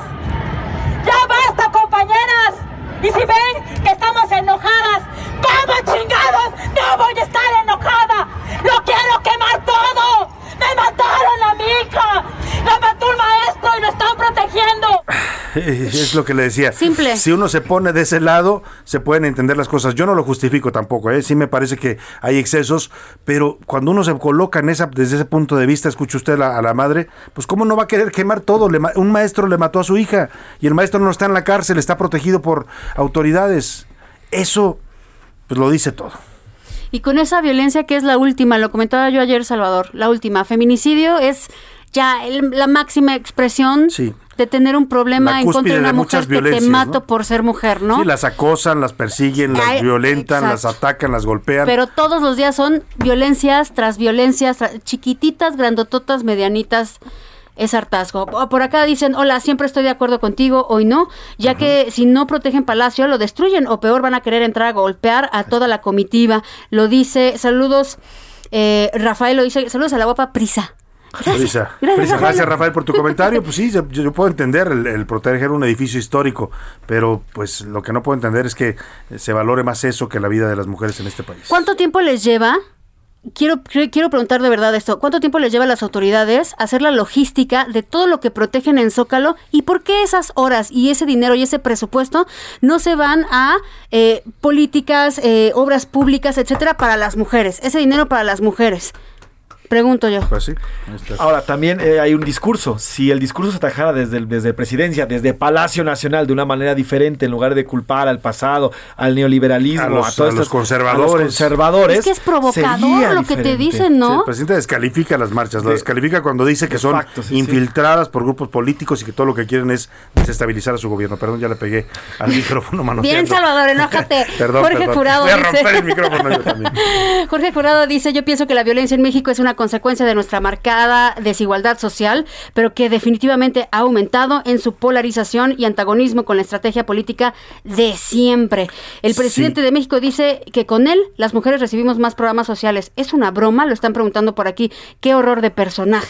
Pues hoy veía un comentario que decía, sí, el presidente dice que es el presidente que tiene más mujeres en su gabinete, es cierto, ¿eh? matemáticamente es el presidente sí. en la historia de este país que le ha, ha, nombrado más mujeres como parte de su gabinete. El problema es que todas las nulifica, igual nulifica a las mujeres y a los hombres, los están ahí de parapeto, ¿no? De florero muchas de ellas, porque no tienen poder de decisión ni las toma en cuenta. La misma Olga Sánchez Cordero, ¿te acuerdas? Sí. Que ella dijo que había machismo sí. y después como después que le jalaron, que le jalaron las orejas las... y dijo, no, no es cierto. No, no, no, no, poquito nada más. Pero no más poquito. La violencia genera violencia, nos dicen por acá por acá dicen, hola, buenas tardes, el fútbol es una basura. Es que no es el fútbol. El tema no es el fútbol, la violencia no fue del fútbol, no fue del juego. La violencia es violencia, ¿eh? se dé en el fútbol, se dé en la familia, se dé en las calles, se dé en donde sea. Eh, Salvador, de verdad que tenemos muchísimos mensajes. Señora Romero, muchas gracias por su opinión. Eh, nos mandan saludos a los tres, muchas gracias. gracias Llegaron camiones de la Marina, ojo, lo están reportando. Sí, ya lo habíamos comentado por acá. Gracias, Carola. Eh, muchos saludos y abrazos. Gracias a todos los que están mandando. Hay mensajes. un audio de jóvenes del CCH y de varios de la FESA, FESA Catlán, Que uh -huh. ya vienen preparados, ya vienen marchando con destino aquí están al, en Toreo, aquí están en el metro Toreo y ya van ya van y ya van gritando consignas uh -huh. y también ya empezaron algunas eh, pues empezaron ya las protestas estamos viendo imágenes ya sí. del monumento que está ubicado el monumento del caballito que se ubica ahí en Reforma y Juárez ya hay jóvenes ahí que están eh, pintando este monumento que se están subiendo a él y desde ahí están lanzando consignas en este momento vamos a ir un, un momento más allá al paseo de la Reforma por lo pronto escuchemos ya los primeros grupos y contingentes que empiezan a llegar a esta marcha del 8M.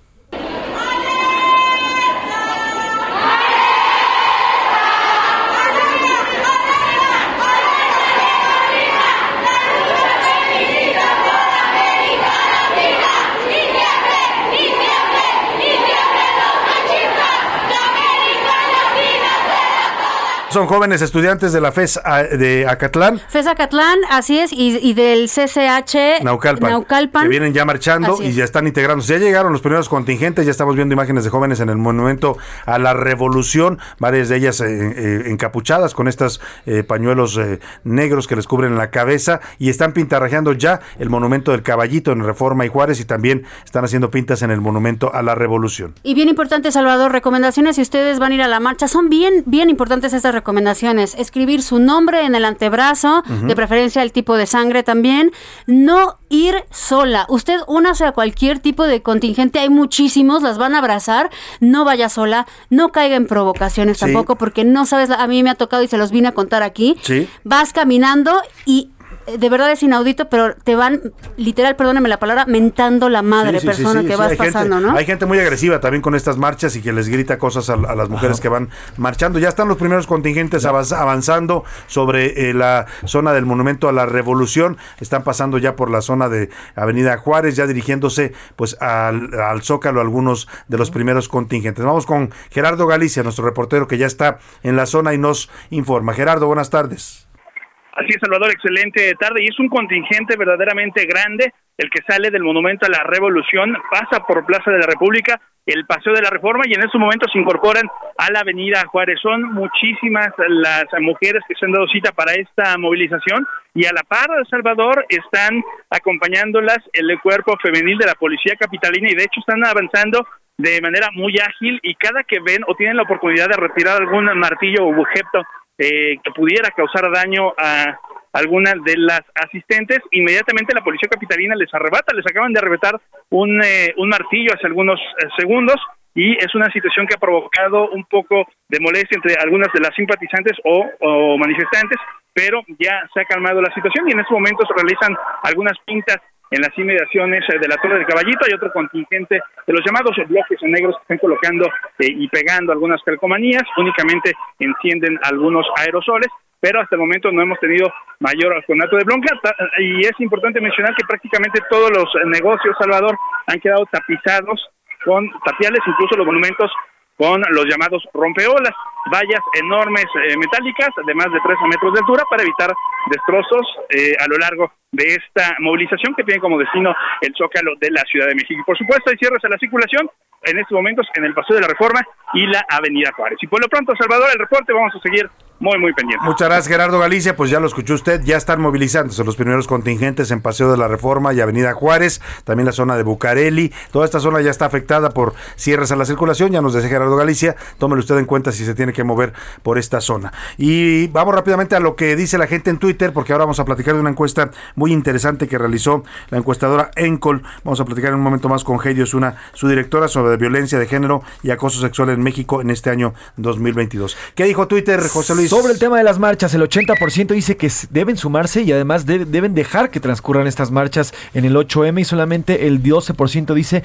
que deben de tener miedo, como lo han dicho algunas autoridades con estas marchas. Sobre el tema de la, eh, estas barras, el 92% rotundo dice que son insuficientes las medidas que tomó la Liga MX luego de lo ocurrido el pasado sábado entre el Atlas y el Querétaro. 92% contundente. Contundente que son insuficientes las medidas de la Liga MX y de la Federación Mexicana de Fútbol ante esta violencia que vimos los mexicanos. Gracias, José Luis. Gracias, Priscila. Gracias, Vamos rápidamente a conversar con Heidi Osuna. Eh, le decía que realizó Encol, esta encuesta, eh, encuestadora que ella dirige. Pues esta encuesta, el principal problema que enfrentan las mujeres en México. Le preguntas a las mujeres cuáles son los problemas que están enfrentando, qué tipo de violencia han padecido. Heidi, te saludo con gusto. Buenas tardes. Hola, Salvador. Buenas tardes. ¿Qué te contestaron las mujeres en este ejercicio que realizaste, Heidi? Mira, en Coli Opinión 51 hicimos este estudio, esta encuesta a mujeres, 1.119 mujeres a nivel nacional, y vemos que el acoso sexual es el principal problema que enfrentan las mujeres en su vida diaria, con 19%, seguido por el estereotipo de género, con 18%, feminicidios, 13%, violencia doméstica, 11%. Eh, vemos que el 51% de las mujeres han sufrido agresión o violencia al interior de su hogar, uh es una cifra bastante alta. Sí. Eh, preguntamos qué tipo de agresiones eh, han sufrido, preguntamos si han sufrido agresiones emocionales o psicológicas, 69% dijo que sí, eh, verbales como insultos o gritos, 50% dice que sí, física, que son golpes o agresiones físicas, eh, 36% dice que sí, eh, violencia económica, 33% dice que sí, y violencia sexual, que son tocamientos sin consentimiento o relaciones sexuales forzadas, 24%. Eh, ¿Quién es el agresor? ¿Quién es el que mm, ejerció violencia eh, a este 51% de mujeres? Principalmente la pareja, con 65%. Eh, mi padre, 27%, mi madre, 22%, mi hermano. Pueden ser varios los agresores, ¿no? Del mismo informante, de la misma informante. Pero lo que sí vemos es que el 92% de los agresores son hombres, pero hay un 8% de, de agresores También que son mujeres. mujeres. También mujeres. Y me llama la atención que todos son personas cercanas que supuestamente deberían proteger a las mujeres y a las niñas, Heidi. Hablas de las parejas, del padre, de la madre, del hermano, el tío. Pues quienes se supone que deberían protegerlas las agreden. Sí, es correcto, también porque fue una pregunta eh, expresamente hecha si ha sufrido violencia en su hogar. Eh, lo que más me impactó de esta encuesta es cuando les preguntamos si ha sido víctima de acoso sexual en algún momento de su vida. Sí. 77% de las mexicanas dicen que han sufrido acoso sexual en algún momento de su vida. Altísimo. Altísimo y lo peor es la edad en la que sufrieron su primer acoso. La edad promedio del primer acoso de las mujeres mexicanas es de 15 años. Uf, qué fuerte. Y, y nos, nos confirma esto, que la violencia eh, contra las mujeres en México pues es transversal, atraviesa todas las edades, todas las clases sociales, no, no tiene, digamos, distinción. no tiene distinción. Eh, vemos alarmante que 71% de las mujeres eh, han sufrido acoso sexual antes de ser mayores de edad. También vemos que de 0 a 10 años se concentra un 26%, o sea, niñas muy, muy, muy pequeñas, de 0 a 10 años. Sobre los lugares donde las acosan y las atacan, eh, Heidi. Preguntamos si eh, en la calle, eh, 72% dice que sí, eh, que en el transporte público 51% de las mujeres dicen que sí, en el trabajo 44% de las mujeres dicen que han sufrido acoso, en la escuela 26%, en casa de familiares 14%, en casa de amigos 13% y en su propio hogar 12%. Pues qué interesante los datos que, recoges, Heidi, reflejas muy bien lo que ya confirman las cifras oficiales que hay en este tema, pero actualizado pues al día de hoy. Es una encuesta que tú realizaste en estas últimas semanas para medir eh, cómo está pues eh, la situación de la violencia contra las mujeres. Por ejemplo, cuando preguntas temas como el aborto, ¿qué te contestan las mujeres? Respecto al aborto, eh, 62% dicen que están a favor por la interrupción del embarazo, eh, que sea legal en los 32 estados de la República, y 28% se oponen. Uh -huh. 6% dicen que es indiferente y 4% eh, no fijo una postura. Pues Heidi, de verdad, una encuesta valiosa. Yo eh, te agradezco mucho que la compartas con todo nuestro auditorio. Si la gente, las mujeres que nos escuchan quieren verla a detalle eh, para cualquier tipo de información que necesiten sobre esta violencia, ¿dónde pueden verla, Heidi? En www.encol.com, en arroba encol-bajo y en arroba Heidi Osuna. Heidi Osuna, gracias, gracias por, por compartirnos esta encuesta que realizaste junto con, eh, ¿cómo me dijiste que se llamaba la asociación? Eh, junto con Opinión 51, que es un Ajá. grupo de 100 columnistas. Es un medio nuevo que formamos 100 columnistas. Muy bien, mexicanos. pues valiosa, valiosa información la que recoge Opinión 51 y ENCOL en este ejercicio para medir los niveles de violencia que están sufriendo las mujeres hoy en día. ¿eh? Esto no es cosa del pasado ni del neoliberalismo. Hoy en día es lo que están sufriendo las mujeres. Gracias, Heidi Osuna. Te mando un abrazo. Muchas gracias. Gracias a ti, Salvador. Muchas gracias a Heidi Osuna, directora de ENCOL. Vámonos a la pausa con algo de música. Priscila Reyes, ¿qué nos vas a poner? Nos vamos a ir con una mujer adelantada a su época. Salvador empezó esta canción pidiendo respeto para la mujer afroamericana, pero hoy ya es una canción himno para la lucha feminista. Es Aretha Franklin y esto se llama Respect. Estás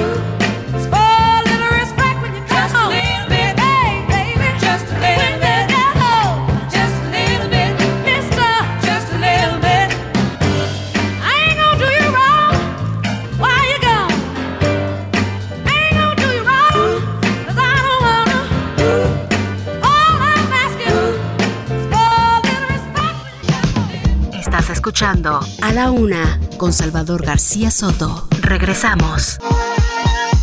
Ya estamos de vuelta con A la Una con Salvador García Soto. Bienvenido a tu dosis de buenas noticias. Mi nombre es Soy la Alegría. Entre sopes, totopos y salsas, el unísono clamor de las mujeres por el fin de los feminicidios o por la libertad para elegir sobre nuestros propios cuerpos se disemina este año a través de uno de los pilares de la alimentación mexicana. Se trata del proyecto Tort, Guerrilla, de la artista visual brasileña Marilá Dardot y el colectivo No Voy Sola, en el que estos 7 y 8 de marzo, como parte de las acciones por el Día Internacional de la Mujer, varias tortillerías de la Ciudad de México envuelven tortillas con papel de estraza impreso con consignas tomadas de revistas feministas históricas. Según su creadora, la brasileña Dardot, se trata de una forma de difundir la lucha de las mujeres hacia quienes incluso pudieran no sentir afinidad con los movimientos feministas, pero que indudablemente se ven afectadas por las mismas violencias y desigualdades sistémicas que se buscan erradicar.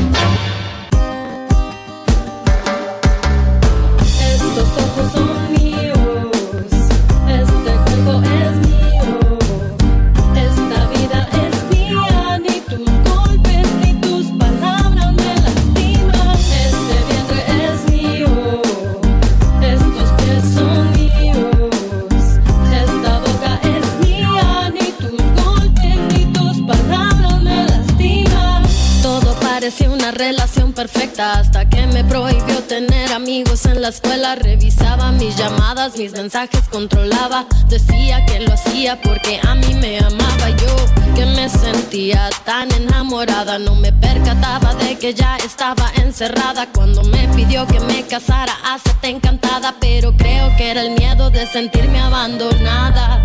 Poco a poco. Dos de la tarde con 32 minutos. Qué interesante esta canción con la que estamos regresando. Se llama Rebecca Lane.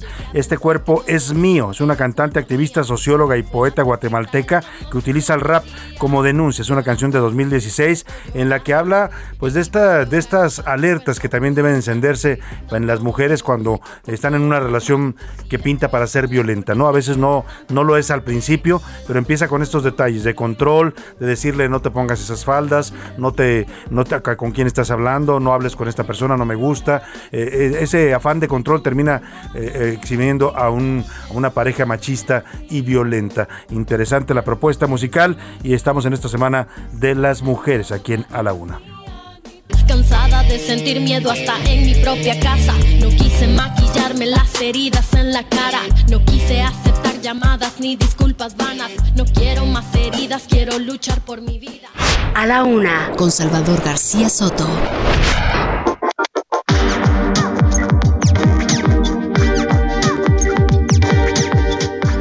Información, vamos a más información, es la 2 de la tarde ya con 33 minutos. Hace unos minutos, hace unos minutos el Pleno del Senado de la República avaló ya al exgobernador de Sinaloa, Quirino Ordaz, como embajador de México en España. Vamos contigo, Misael Zavala. ¿Y cómo le costó trabajo a Quirino? ¿Cuánto tuvo que esperar? Pero finalmente lo nombran embajador de México en España. Misael, te saludo, buenas tardes. Salvador, buenas tardes, te saludo, saludo también al auditorio, pues efectivamente Hoy ya se concretó este nombramiento, ya que el Senado avaló con 74 votos a favor, 20 en contra y 12 abstenciones. El nombramiento de Quirino Ordaz Coppel como embajador de México en España, por lo que rindió protesta de inmediato para asumir el cargo. Esta propuesta fue del presidente Andrés Manuel López Obrador, el priista y exgobernador de Sinaloa, fue apoyado por Morena, el Partido Encuentro Social el PT, el PBM, que es el Partido Verde Ecologista, y también Movimiento Ciudadano, que lo calificaron como un perfil idóneo para representar a México en el país europeo. El senador Cristóbal Arias pidió el voto aprobatorio de los senadores a favor del dictamen de ratificación de Ordaz Coppel, toda vez que dijo cumple con los requisitos y la experiencia necesaria con base en la legislación aplicable en la materia. Pero ¿qué te parece si vamos a escuchar también cómo lo menciona Olga Sánchez Cordero? Señor embajador, le pregunto, protesta guardar y hacer guardar la constitución política de los Estados Unidos mexicanos, las leyes que de ella emanen y desempeñar leal y patrióticamente el cargo que se le ha conferido, mirando en todo por el bien y la prosperidad de la Unión? Si así no lo hiciere, que la nación se lo demande. Salvador, los votos en contra y abstenciones salieron de las bancadas del PAN, del PRI, del PRD y también del Grupo Plural, debido a que criticaron el nombramiento del priista como embajador. Ahí hay un eh, voto específico de la senadora Beatriz Paredes, priista, quien se abstuvo de votar eh, en esta en esta situación. También hubo, eh, se registró en el tablero de votación, pues la ausencia de algunos priistas que no quisieron que su voto contara y pues eh, la mayoría de ellos, la mayoría de esta bancada votó en contra de Quirino Ordaz debido a que hay un eh, ordenamiento de la Comisión Política Nacional del PRI para que eh, pues vaya a ser expulsado Quirino Ordaz una vez que asuma como embajador de México en España. También la senadora Xochitl Galvez Ruiz recordó que el mismo presidente López Obrador había calificado alguna vez a Ordaz Coppel como muy corrupto y parte de la mafia en el poder, impulsada por el llamado Grupo Atlacomulco y del expresidente Enrique Peña Nieto. Pues es así, Salvador, como ya se concreta este nombramiento después de algunos meses de que había circulado ya por primera vez el nombre de Quirino Ordaz Coppel como embajador de eh, como eh, la propuesta del presidente Andrés Manuel López Obrador como embajador de México en España. Muchas gracias, Misael Zavala, por tu reporte. Salvador, muchas gracias. Oiga, pues sí, la, verdad es que a muchos periodistas sí les pareció un acto de traición de, de este exgobernador de Sinaloa, pues a, aceptar un nombramiento de estos, ¿no? Porque está aceptando un nombramiento del gobierno de la 4T, del cual su partido es oposición. Pero más allá de eso, mire, eh, tuvo que esperar varios meses el señor Quirino y ya finalmente le dan la embajada en España, va a llegar a Madrid, pero va a llegar en un momento bastante malo, ¿eh? a ver cómo le va, porque pues las relaciones entre México y España no pasan por su mejor momento. El presidente quiso poner una pausa, los españoles dijeron, pues también reaccionaron molestos a este lenguaje tan agresivo del presidente de México contra España. Vamos a ver cómo le va a Quirino Ordaz en esta encomienda. Por lo pronto, por lo pronto vamos a un recorrido, un segundo recorrido por la República. Vamos a ver cómo está el ambiente en este 8M, las marchas que ya comienzan en algunos estados del país. Vamos a ir a Oaxaca, Guanajuato, Veracruz y Michoacán con nuestros corresponsales. Oaxaca. Desde esta mañana, mujeres integrantes de diversas organizaciones del estado de Oaxaca marcharon de la Fuente de las Ocho Regiones al Zócalo de la ciudad en el marco del Día Internacional de la Mujer. Denunciaron que las condiciones para este sector son graves, pues cada día al menos 17 mujeres son asesinadas sin que se tengan avances en las investigaciones para dar con los responsables y detenerlos. En el transcurso de esta tarde se tiene previsto también otras movilizaciones. Guanajuato. Se espera que en al menos cinco municipios del estado se desarrollen marchas y eventos alusivos al 8M o al Día Internacional de la Mujer. Desde temprano comenzaron las actividades en algunas ciudades como en la capital del estado, en donde cerrarán con una marcha que se desarrollará por la tarde. La mayoría de las movilizaciones convocadas son para después de las 5 de la tarde. Hasta el momento los municipios en donde han sido convocadas las mujeres son Guanajuato, Celaya, Irapuato, San Miguel de Allende y León. Veracruz. Grupos feministas marcharán en al menos cuatro municipios de distintas regiones de esta entidad. Las mujeres lanzaron su convocatoria en redes sociales para manifestarse en el puerto de Veracruz, Orizaba, Poza Rica y Jalapa. La mayoría de las movilizaciones están programadas para la tarde de este 8 de marzo, Día Internacional de las Mujeres. En Jalapa, la capital de Veracruz, se concentrarán en el Teatro del Estado Ignacio de la Llave y posteriormente caminarán hacia el Palacio de Gobierno. En la convocatoria se pide a las participantes que vayan cubiertas del rostro para evitar ser identificadas que no lleven pancartas con mensajes que inciten al odio y advierten nuevamente que no será tolerada la presencia de hombres. Desde el lunes 7 de marzo fueron blindadas con estructuras de madera las ventanas de entidades bancarias para evitar actos vandálicos. Este martes también se colocaron barricadas metálicas en la torre de la Secretaría de Seguridad Pública para evitar posibles daños. Michoacán. Colectivos feministas marcharán en Morelia con motivo del Día Internacional de la Mujer para exigir un alto a la violencia que en sus múltiples formas siguen padeciendo en pleno siglo XXI así como para exigir también justicia por todas aquellas a quienes ha sido arrebatada la vida y que aquí en Michoacán suman 50 casos de enero a la fecha. Las movilizaciones iniciarán a las 17 horas en diferentes puntos de la ciudad, pero los contingentes avanzarán por la avenida Madero hasta llegar al corazón de la ciudad frente a Catedral y Palacio de Gobierno. Pues así está el ambiente en estos momentos en los estados de la República, en este 8M, Día Internacional de la Mujer. Las marchas y movilizaciones están comenzando a ocurrir ya en varios puntos de la República aquí en la Ciudad de México ya comenzaron, ya están en desarrollo estas marchas. Había dicho que empezarían a las 4 de la tarde, pero la verdad es que los contingentes llegaron antes y ya están marchando sobre las calles del centro histórico, Avenida Juárez, Paseo de la Reforma, Bucareli, toda esta zona ya se ve afectada, están ya en pleno estas marchas avanzando hacia el Zócalo. Vamos a un recorrido rápidamente con Javier Ruiz, que se encuentra en el Ángel de la Independencia. Javier, ¿cómo estás viendo el ambiente ya en estas movilizaciones? Buenas tardes. Hola, ¿qué tal? Excelente tarde. Pues bastante movido, Salvador. En estos momentos, pues ya van saliendo cerca de mil personas, mil mujeres, todas ellas que se estaban congregando en la columna del Ángel de la Independencia. Se dirigen ya hacia el zócalo de la ciudad. La mayoría de ellas, pues vestidas con blusas en color verde y color eh, morado.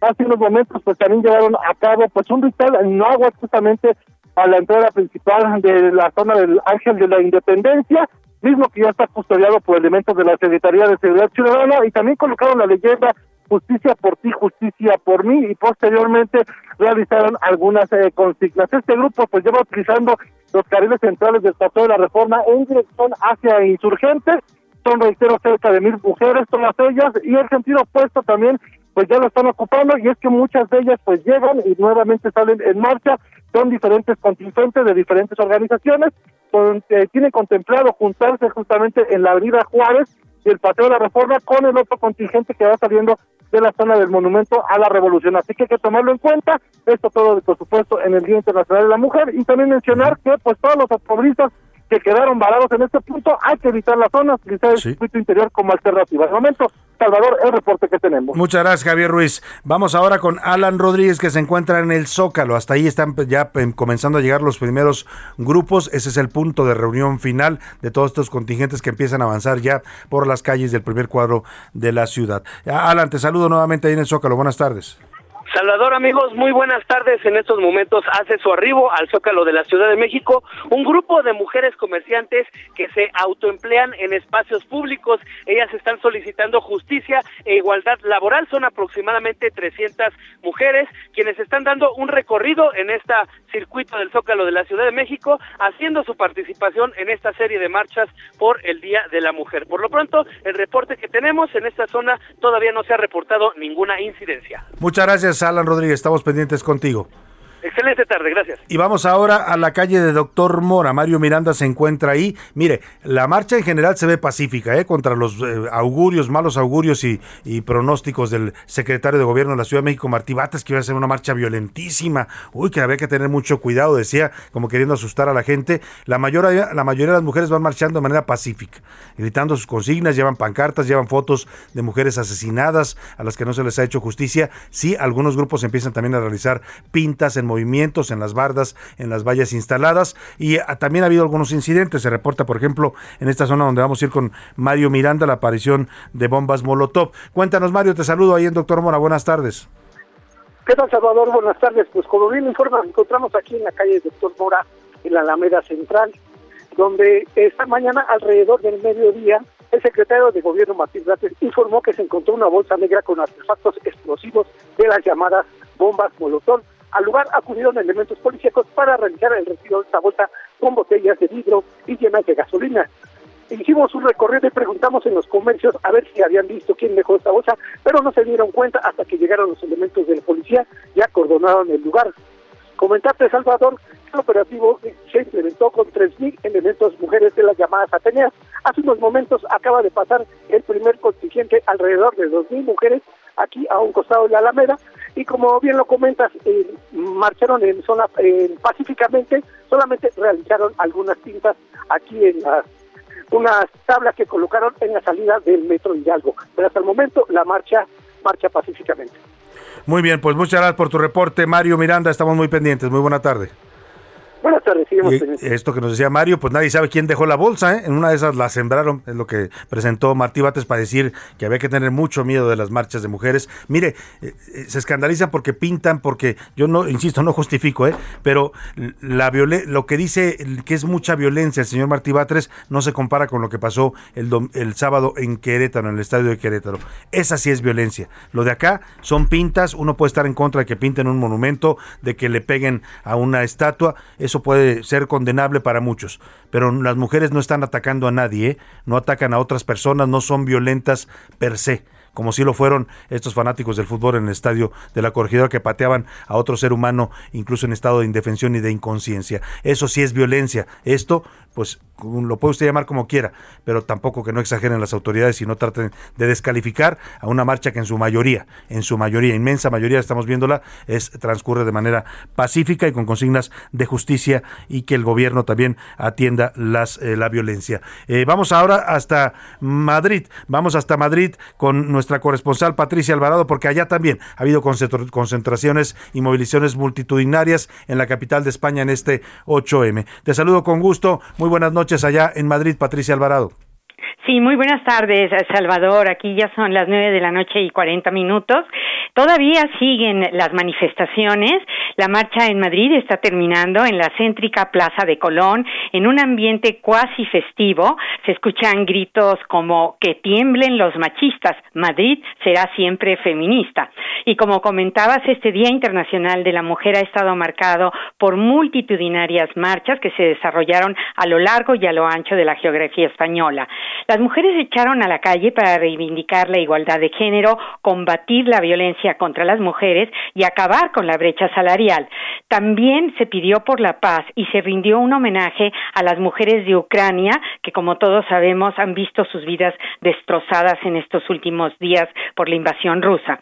En algunas concentraciones se apoyó la legalización de cambio de sexo y se exigió la, abolición de la prostitución.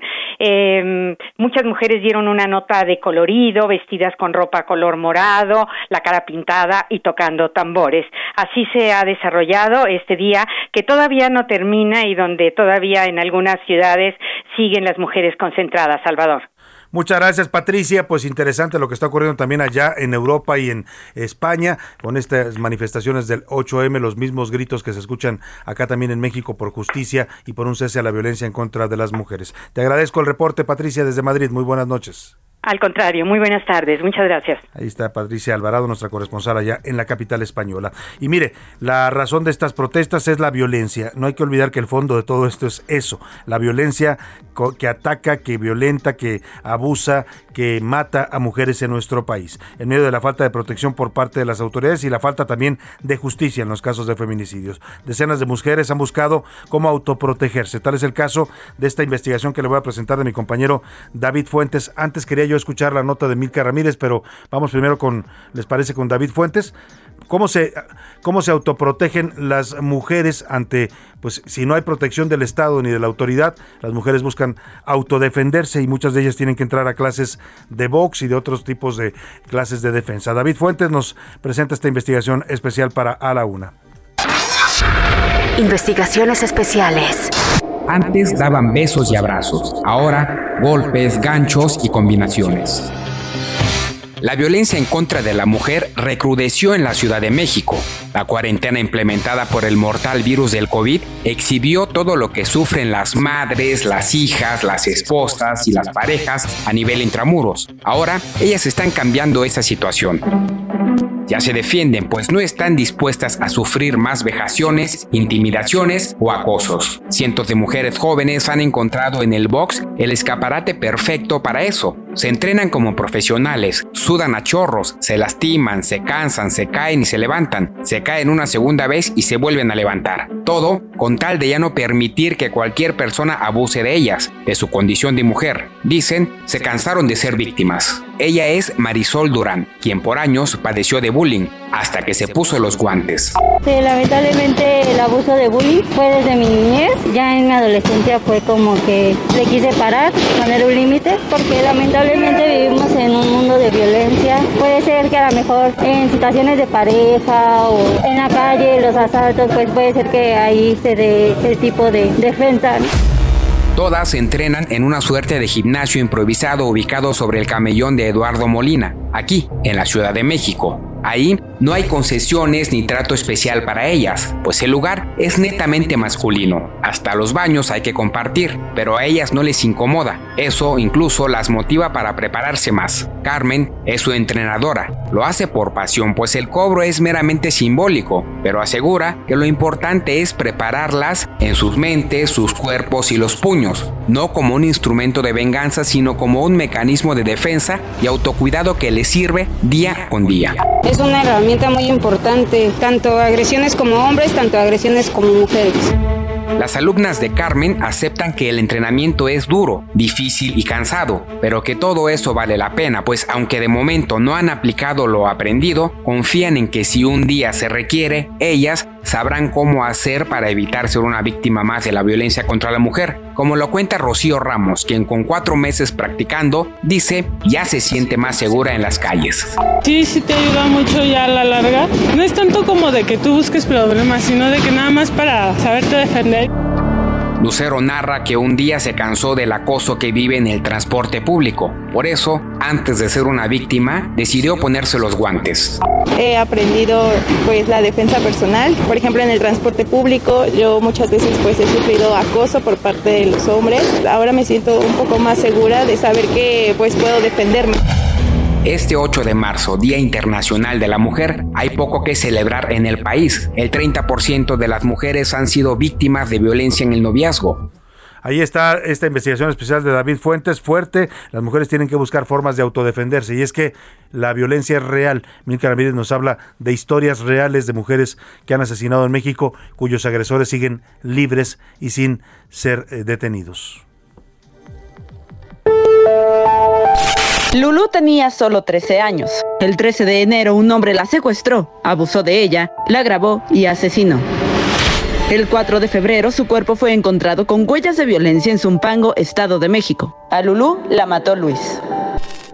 Lucero Rangel, de 21 años, fue reportada como desaparecida el 2 de enero. Su cuerpo fue encontrado dentro de un refrigerador con huellas de violencia en Tijuana. El 3 de enero, Liliana Lozada salió de su casa como todos los días. Se subió a un taxi de aplicación y 18 días después, su cuerpo fue encontrado con signos de violencia en la ex hacienda de Acocotla, en Huaquechula, Puebla. En lo que va del año se han cometido 76 feminicidios. En enero, el epicentro de este delito fue el Estado de México, que de acuerdo con el Secretariado Ejecutivo del Sistema Nacional de Seguridad Pública, concentró 14 víctimas. La Ciudad de México ocupó el segundo lugar con 6 casos. En tercer lugar se encuentran Oaxaca y Veracruz con 6, seguidos de Nuevo León y Tabasco con 5. El 2021 fue considerado el año más violento para las mujeres con 1.004 feminicidios y las violaciones aumentaron en 28.1% y al día 10 mujeres son asesinadas. Es por eso que marchamos, es por eso que gritamos, ni una más. Justicia, justicia, justicia. Para a la una con Salvador García Soto, Milka Ramírez.